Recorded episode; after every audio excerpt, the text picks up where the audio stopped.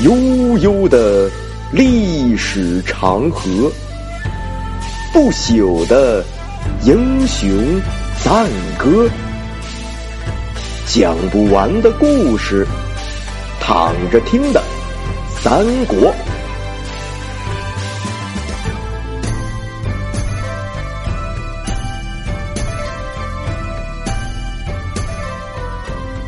躺着听三国第一百七十五回，张昭发难。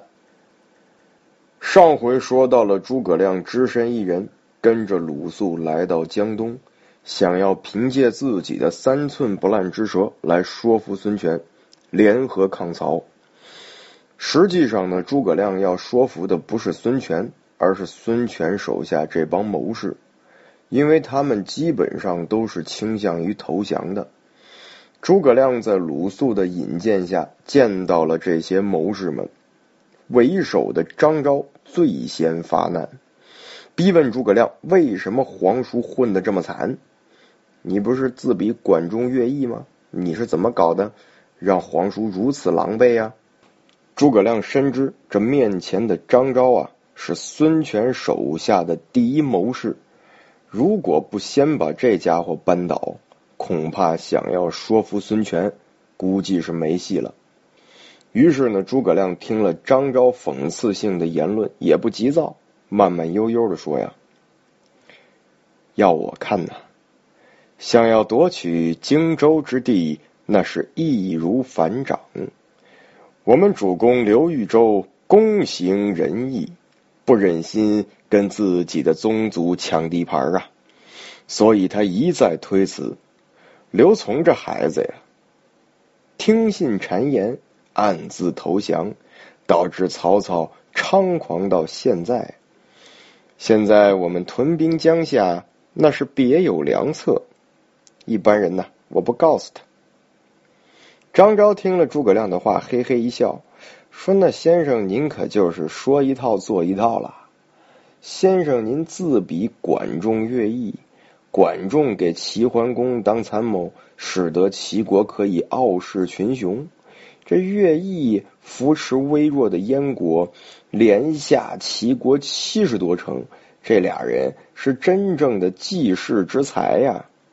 先生，您在草庐之中笑傲风月，抱膝微坐。”现在您跟随刘豫州，那应该是能够为天下苍生兴利除害、剿灭乱贼的。但是有一点很有趣儿，刘豫州没有得到您的帮助之前呢，尚且纵横寰宇，是割据城池。虽然刚刚起步吧，但也可谓是彪虎生意呀。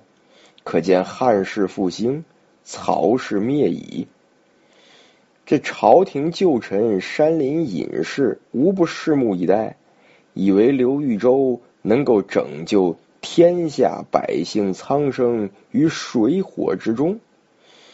不过到了现在，这刘豫州得到了您的辅佐，这曹操大兵一来，您老几位是丢盔弃甲，望风而逃。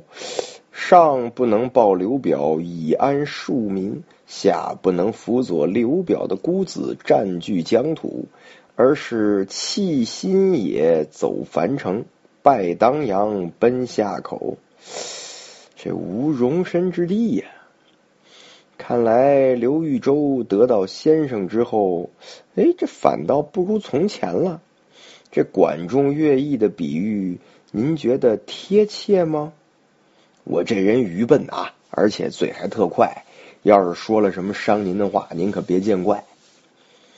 诸葛亮听完了以后，摇着扇子一乐，说呀：“鹏飞万里，岂是一般群鸟所能认识的？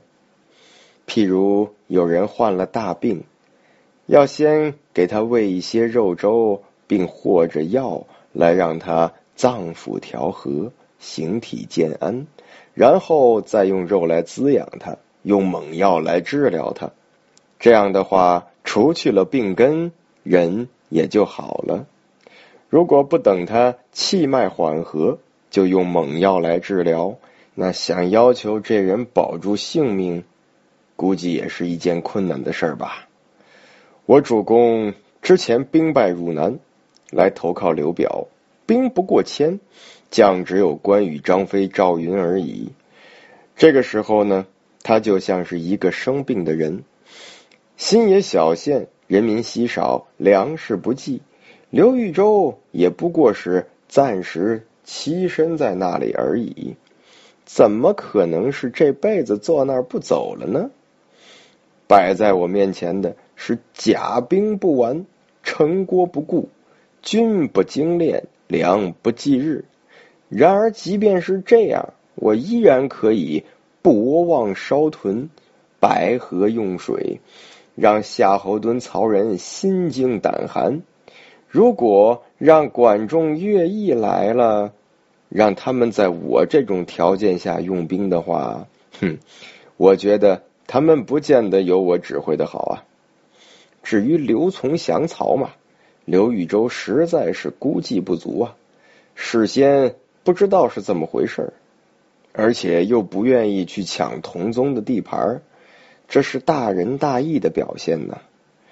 当阳桥战败，当时是因为有数十万老百姓仰慕刘豫州，他们扶老携幼一路相随，豫州不愿意舍弃他们，每天才走十里路。甘心被曹操打败，这不也是大仁大义的表现吗？寡不敌众，胜负乃兵家常事。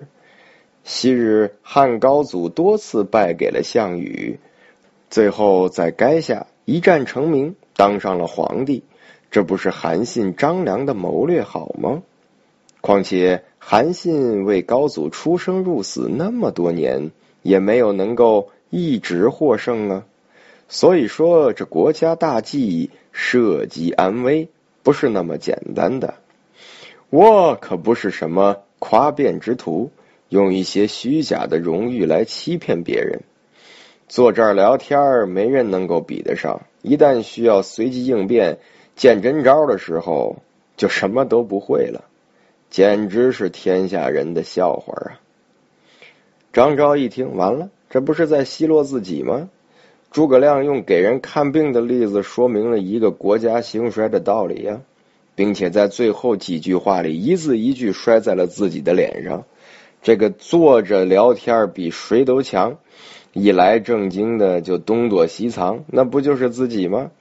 诸葛亮这一番话说的张昭是无言以对，深深低下了头。座上忽然有一个人高声问道。曹操现在雄兵百万，良将上千，分分钟碾压江夏。你觉得是不是这个道理呀？诸葛亮一看呢，是于帆。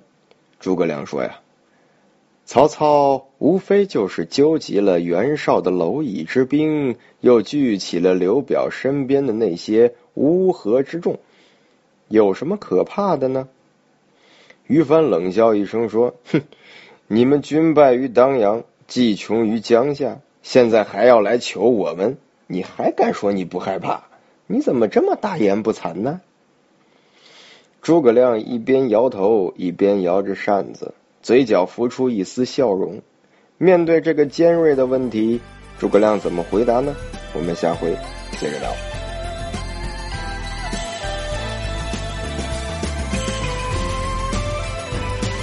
想要听到更多更好的三国故事以及古典诗文，请关注微信公众号“考拉的语文乐园”，我在这里等着你们。